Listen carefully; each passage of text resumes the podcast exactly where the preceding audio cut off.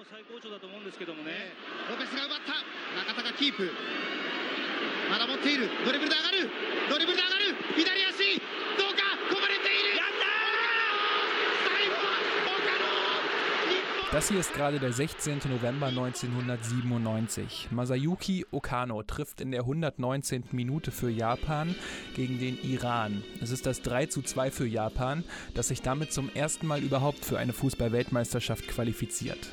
Heutzutage sind die Japaner ja Stammgäste bei den WMs.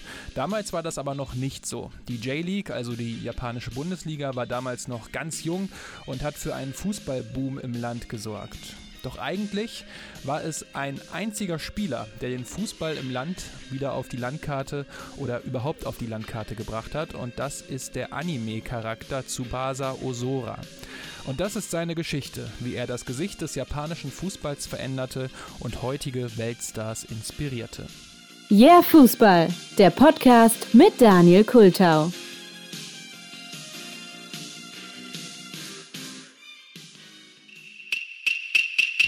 Japan in den 70er und 80er Jahren, das war vor allem Sumo-Ring und Baseball. Also Sumo als traditionsreichste Sportart, Baseball als die mit der wohl größten Fangemeinde. Fußball war damals kein großes Ding. Es gab in Japan zwar die Japan Soccer League, doch das waren eher Amateurteams, die dort gegeneinander gespielt haben. Die WM 1978 in Argentinien, die wurde aber in Japan live übertragen. Und Yoichi Takahashi, den Namen sollten wir uns merken, saß vor dem Fernseher und war wie gefesselt. Er war damals gerade erst 17 Jahre alt geworden, als er die Spiele im Fernsehen sah. Yoichi Takahashi war ein ganz junger Manga-Zeichner. Mangas, für diejenigen, die mit dem Wort jetzt nicht viel anfangen können, das sind ganz platt gesagt japanische Comics. Und je mehr er sich in den Fußball als Sport reinfuchste, desto mehr gefiel ihm der Sport erstmal und desto mehr erkannte er auch, wie viel Drama da drin steckt und er wollte den Fußball unbedingt den Menschen zeigen. Und so fing er an, eine Kurzgeschichte über Fußball zu schreiben und er erfand den Protagonisten Tsubasa Ozora. Und diese Kurzgeschichte, die ist im japanischen Manga-Magazin Shukan Shonen Jump erschienen. Das hatte damals 1980 eine Auflage von rund 2,5 Millionen, hauptsächlich Lesern, denn es richtet sich bis heute an junge Männer. Und das hat denen so gut gefallen, dass die Kurzgeschichte zur Serie Captain Tsubasa wurde. Erst weiterhin als Manga und dann ab 1983 auch als Anime. Und das ist die Serie, die wahrscheinlich viele von euch kennen, die auch regelmäßig unter anderem bei RTL 2 gelaufen ist. Captain Tsubasa, in Deutschland hieß sie Die tollen Fußballstars. Und diese Serie haben so viele große Namen des heutigen Weltfußballs gesehen und geliebt. Nice turn of the foot by Jesus Navas. Das WM-Finale 2010 zwischen Spanien und den Niederlanden. Es läuft die 116. Minute. Jesus Navas again. Torres. Oh, it drops for Fabregas, who looks for Iniesta, who's onside! Spain score! Andres Iniesta schießt das 1 zu 0 für Spanien und vier Minuten später ist Spanien dann zum ersten Mal Weltmeister. Der goldene Torschütze heißt Andres Iniesta. Und Andres Iniesta ist natürlich jedem Fußballfan bekannt und Iniesta macht kein Geheimnis daraus, was ihn als Kind inspiriert hat, Fußballer zu werden. Im spanischen Fernsehen lief damals die Sendung Oliver y Benji, so hieß die Serie von Captain Tsubasa in Spanien. Heutzutage spielt Iniesta selbst noch in Japan und zwar bei Wissel Kobe. In dieser Zeit traf er den Macher der Serie, Yoichi Takahashi, schon mehrmals und bekam von ihm sogar sein eigenes Porträt im Stil von Captain Tsubasa gezeichnet und geschenkt. Bei öffentlichen Auftritten ist Andres Iniesta außerdem schon häufig in typischen Klamotten und Trikots der Serie aufgetreten. Doch damit ist der WM-Siegtorschütze aus dem Jahr 2010 nicht der einzige Spieler, den die Serie angespornt hat. Auch Zinedine Zidane, Gennaro Cattuso oder Thierry Henry, alles Weltmeister, haben in Interviews erwähnt, wie toll sie den Anime fanden. Und einer davon war auch der Spanier Fernando Torres. Fernando Torres scores for Spain. And what was Jens Lehmann doing? Hier mit seinem Tor im Finale der Europameisterschaft zum entscheidenden 1 zu 0 gegen Deutschland 2008. 2012 war er dann mit seinem damaligen Verein, dem FC Chelsea, bei der FIFA Club WM in Japan.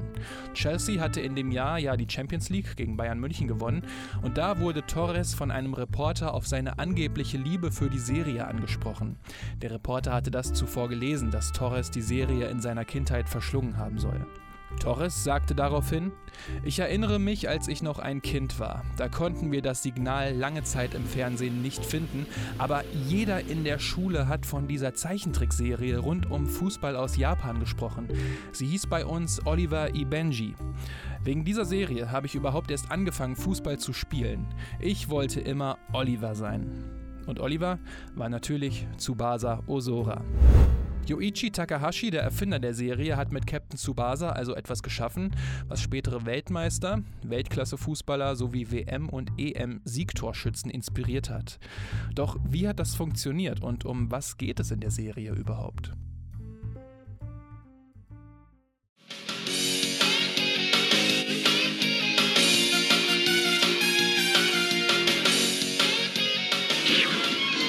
Dies ist die Geschichte von Tsubasa Ozora, für den Fußballspielen das Wichtigste ist. Und eines Tages, so hofft er, wird er die Nummer 1 unter den Fußballspielern der Welt sein. Ja, ungefähr so könnte man das zusammenfassen und man hat alles Wichtige erklärt, aber es bringt einem nicht die Faszination näher. Denn die Geschichte geht früh in der Kindheit los. Tsubasa ist da anderthalb Jahre alt und hat von seinem Vater gerade einen Fußball geschenkt bekommen, bevor sich der Vater, er ist Seemann, wieder auf eine lange Reise machen will. Wenn unser kleiner Mann seinen Fußball hat, dann ist für ihn die Welt in Ordnung, was? Ja, so ist es. Tja, und jetzt werde ich ihn erst in sechs Monaten wiedersehen. Ja, leider. Er sollte sich dein Gesicht lieber gut einprägen. In diesem Moment verlieren sie Tsubasa kurz aus den Augen Tsubasa, wo bist du? Tsubasa! Tsubasa! Tsubasa ist mit seinem Ball auf die Straße gelaufen und wird von einem riesig großen LKW frontal angefahren.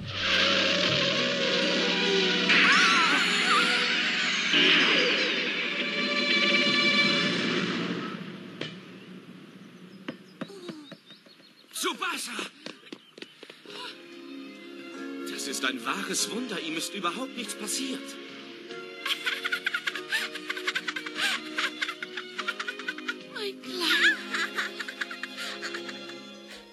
Warum ihm nichts passiert ist, ist ähm, ja ganz einfach zu erklären. Er hatte den Ball vor der Brust und der Ball hat erst den Crash mit einem riesig großen LKW abgefedert. Und als Tsubasa dann auf die Straße geschleudert wurde, ist er ebenfalls auf dem Ball gelandet. Und so ist ihm tatsächlich überhaupt nichts passiert, denn der Fußball hat ihm im Alter von anderthalb Jahren quasi als Airbag das Leben gerettet. Und Tsubasa kommt dann auf die Grundschule in der fiktiven Stadt Nankatsu, tritt dort dann der Schulmannschaft bei und von dort geht es dann zum SC Nankatsu, der hierzulande auch als FC Nankatsu bekannt ist. Und was direkt auffällt, er ist der beste Spieler, den man sich vorstellen kann. Er kann alles und zwar aus jeder Position. Er ist athletisch, konditionsstark, zweikampfstark, hat eine überragende Technik und einen richtig guten Schuss, den sogenannten Topspin. Ein kurzer Beweis dafür, wie gut er ist. In der ersten Folge sieht er den Torwart Genzo Wakabayashi von der Shutetsu-Schule, also quasi von der rivalisierenden Schule. Und Genzo Wakabayashi ist der Torwart, der keinen Ball ins Tor lässt. Er ist quasi der beste Torwart, den man sich vorstellen kann. Und das beweist er, indem er erst einen Schuss eines Rugby-Spielers, den Wurf eines Handballers und dann den Wurf eines Baseballspielers hält. Tsubasa beeindruckt das so sehr, dass er sich von seinem Mitspieler Ryo Ishizaki zeigen lässt, wo Genzo Wakabayashi wohnt. Kannst du mir sagen, wo er wohnt? Erst wenn du mir sagst, was du von ihm willst. Ich will gegen ihn antreten. Was? Ich glaube, du tickst wohl nicht ganz richtig. Er hat vorhin alle Bälle gehalten. Ich will gegen ihn antreten. Wirklich?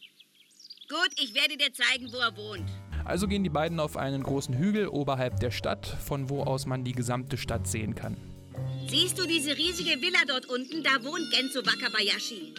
Seine Familie ist hier in der Gegend sehr angesehen. Weißt du, was ich glaube? Ich glaube, du bist kein Gegner für ihn. Du bist einfach zu klein. Bei der letzten Meisterschaft hat er jeden Ball gehalten. Das Anwesen ist, wenn man gutmütig ist, nur 500 Meter entfernt. Doch Tsubasa schreibt eine Herausforderung auf den Ball und dann. Willst du etwa den Ball zum Haus runterschießen? Los geht's! Mhm. Ja! Wahnsinn!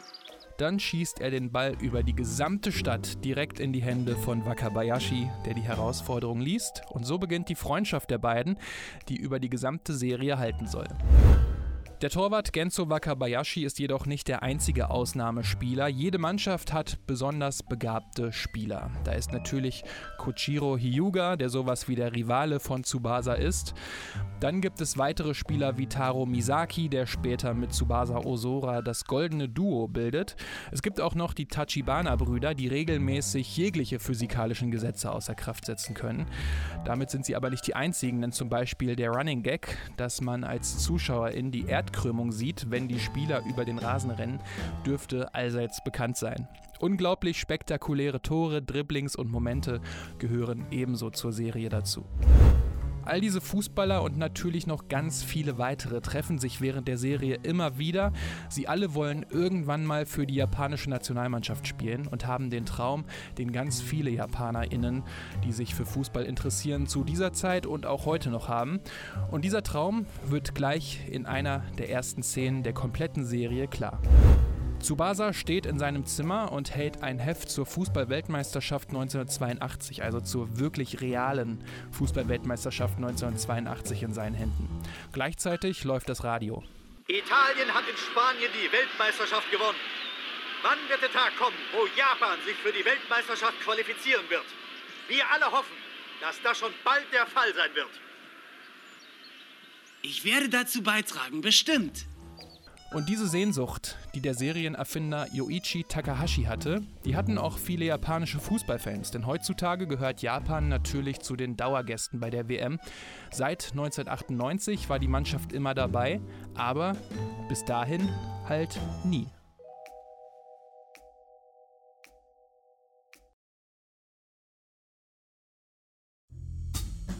Die Japan Soccer League war der Vorreiter der J-League und diese Japan Soccer League war eher eine Amateurliga. Doch Mitte der 80er Jahre wurde der Fußball in Japan immer beliebter, sei es durch die Übertragung der großen Turniere, als eben auch durch eben diesen Anime Captain Tsubasa. Ein Beispiel dafür ist der japanische Spieler Hidetoshi Nakata. Er hat unter anderem in Italien für den AS Rom, den AC Parma, den AC Florenz oder auch den AC Perugia gespielt. Dazu hat er auch 77 Länderspiele für die japanische Nationalmannschaft bestritten. Nakata wurde 1977 geboren. Er war also sechs Jahre alt, als die erste Folge der Serie lief. Dazu sagte er mal in einem Interview, vor 20, 30 Jahren war Baseball in Japan riesig und Fußball hat noch in den Kinderschuhen gesteckt. Ich hatte also keine großen Idole im Fußball, zu denen ich aufschauen konnte und auch eigentlich keine Träume. Aber es gab damals Captain Tsubasa und als ich den Manga dazu gelesen habe, habe ich angefangen, den Fußball zu lieben. Deswegen habe ich mich auch für den Fußball und gegen den Baseball entschieden. Ja, und damit dürfte er nicht der einzige junge japanische Fußballer dieser Generation gewesen sein, den Tsubasa Osora für seinen Sport begeistern konnte, doch dazu später mehr. Yoichi Takahashi, der Serienerfinder, wurde darauf auch mal 2011 in einem Interview mit der Zeitschrift Nippon angesprochen und er gab sich dann doch ganz bescheiden. Ich glaube nicht, dass Captain Tsubasa so einen großen Einfluss hatte, aber ich bin dankbar darüber, dass die Menschen das sagen und ich bin froh, dass ich möglicherweise ein kleines bisschen dazu beisteuern konnte, den japanischen Fußball einen kleinen Boost geben zu können. Dieser Boost kam, und zwar mit der Einführung der J-League, also wie schon angesprochen der japanischen ersten Liga.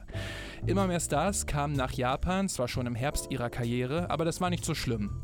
Denn zum einen gab es ja noch Tsubasa Osora und junge Spieler, wie zum Beispiel Hidetoshi Nakata, also auch reale Stars, auf die die japanischen Fußballfans ab dann aufschauen konnten.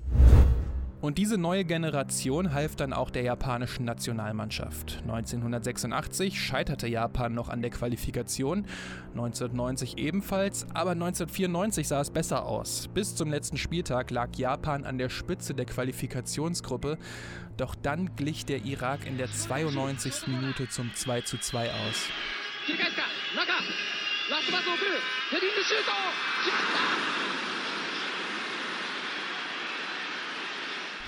Und weil Saudi-Arabien und Südkorea ihre beiden letzten Spiele gewinnen konnten, war Japan nur noch Dritter und damit wieder nicht dabei. In Japan ist dieses Spiel bis heute als Tragödie von Doha bekannt, wo das Spiel stattgefunden hat. In Südkorea spricht man übrigens vom Wunder von Doha. Doch dann kommt der 16. November 1997, das Spiel, in dem Japan gegen den Iran antritt und Masayuki Okano in der 119. Minute das 3 zu 2 für Japan erzielt.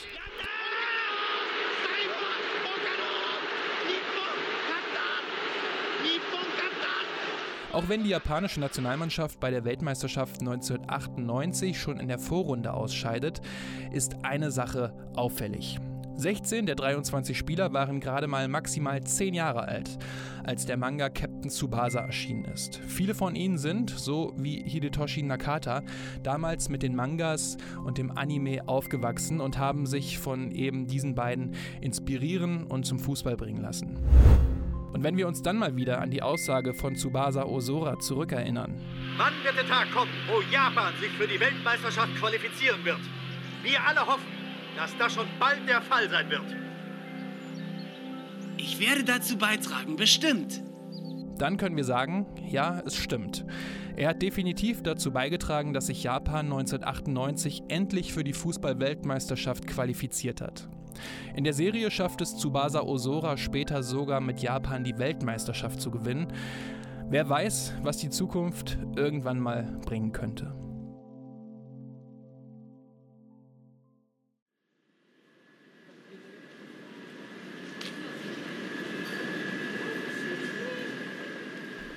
Wenn man heutzutage durch Katsushika, das ist quasi ein Bezirk in Tokio und gleichzeitig der Geburtsort von Yoichi Takahashi läuft, dann stößt man irgendwann automatisch auf eine bronzefarbene Statue von Tsubasa Osora. Dort sieht man, wie er gerade sprintet. Das ist nur eine von vielen Figuren von Osora, die in diesem Bezirk stehen. Sie wurden aufgestellt, um die große Inspiration für vermutlich Millionen von jungen FußballerInnen zu ehren. Auch wenn Yoichi Takahashi wohl von Natur aus zu bescheiden ist, um sich selbst auf die Schulter zu klopfen, hat er mit seiner Figur das geschafft, was er damals empfunden hat. Und zwar die Liebe zum Fußball weiterzugeben.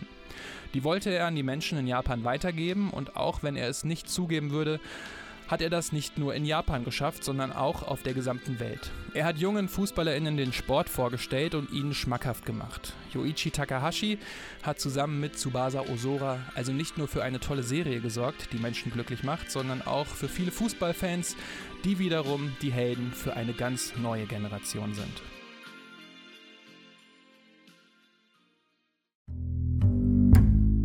Das war die 29. Ausgabe des hier Fußball Podcasts und dieses Mal darüber, wie Tsubasa Osora viele Fußballer inspiriert hat. War bei mir früher eigentlich genauso. Die Serie lief früher immer ganz früh morgens. Ich glaube, die hat auf RTL 2 immer so um 7.30 Uhr angefangen und mein Schulbus kam immer um 7.38 Uhr. Ne? Dann musste ich immer so um 36 Uhr aus dem Haus, aber die sechs Minuten habe ich immer noch, ähm, immer noch geschaut und nachmittags lief dann halt die neue Folge. Und ich fand das dann ähm, natürlich auch total cool, was ich damals so mit sechs, sieben Jahren gesehen habe. Ich habe damals schon Fußball gespielt, deswegen hat mich die Serie jetzt nicht zum Fußball gebracht, aber auf jeden Fall meine Bindung ordentlich verstärkt. Aber ich habe auch noch lieber eigentlich äh, die Kickers geguckt. Ähm, weiß nicht, ob ihr die kennt. Das war ja die andere Fußballserie aus Japan, die leider in Japan aber ähm, selbst überhaupt nicht erfolgreich war, aber hier halt einen ziemlichen, ja, sogenannten Kultstatus besitzt. Da ging es halt mehr um die Charaktere und die Freundschaft untereinander und äh, bei Captain Tsubasa stand ja eher der Sport im Vordergrund und diese episch langen Spiele und Duelle auf dem Platz, wo auch mal sämtliche Naturgesetze außer Kraft gesetzt werden konnten. Ich erinnere mich an ein ganz besonderes Spiel, das tatsächlich 20 Episoden in Anspruch genommen hat. Ich habe euch übrigens auf Instagram mal gefragt, ähm, was ihr lieber geschaut habt, also Kickers oder Captain Tsubasa. Und tatsächlich war es so, dass 56% von euch lieber die Kickers geguckt haben. Trotzdem finde ich es total cool, ähm, dass so eine einfache Fußballserie so viele Spieler ähm, inspirieren und zum Sport bringen kann. Also seien es ganz normale AmateurfußballerInnen als auch Leute wie Iniesta, Torres und Co. Und das ist einfach ja, total cool, finde ich einfach. Einfach schön. So, das war's jetzt aber wirklich mit dieser Episode. Schreibt mir gerne, wie sie euch gefallen hat, ähm, ob ihr eher Team Tsubasa oder Team Kickers seid. Die ganzen Daten, wie ihr mich erreichen könnt, findet ihr natürlich in den Shownotes oder auch einfach direkt auf yeahfußball.de. Ansonsten, Leute, freue ich mich natürlich auch über eine gute Bewertung auf iTunes. Das würde mir sehr helfen. Ein Retweet oder ein paar nette Worte, da freue ich mich auch sehr drüber. Ansonsten macht es einfach gut und bis zur nächsten Episode.